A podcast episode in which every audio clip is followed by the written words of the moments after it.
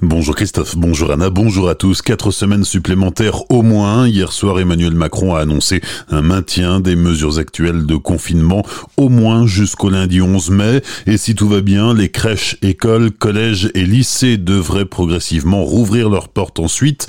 Pas de réouverture avant l'été, en revanche, pour les grandes écoles et les universités.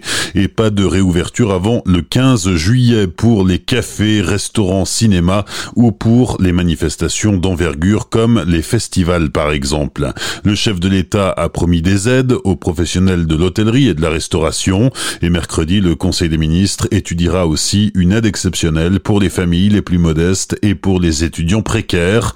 Les personnes malades et âgées devront rester confinées au-delà du 11 mai. Le port du masque pourrait aussi devenir systématique et les tests seront généralisés pour les patients présentant des symptômes.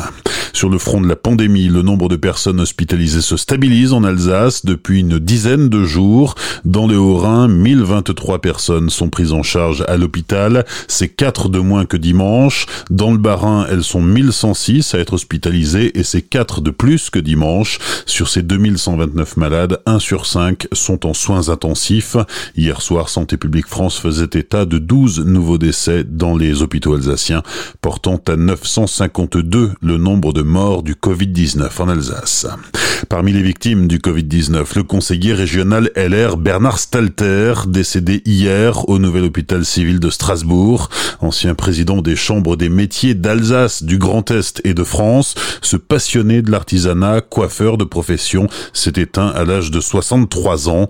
Par ses engagements successifs, il avait notamment été élevé au rang d'officier de l'Ordre national du mérite et à celui de chevalier dans l'Ordre national de la Légion d'honneur. À compter d'aujourd'hui, une campagne dépistage sanguin du coronavirus est lancée dans les EHPAD du Haut-Rhin, une dizaine d'établissements sur 74 pour commencer, puis la démarche pourrait s'étendre par la suite selon la présidente du conseil départemental, Brigitte Klinkert.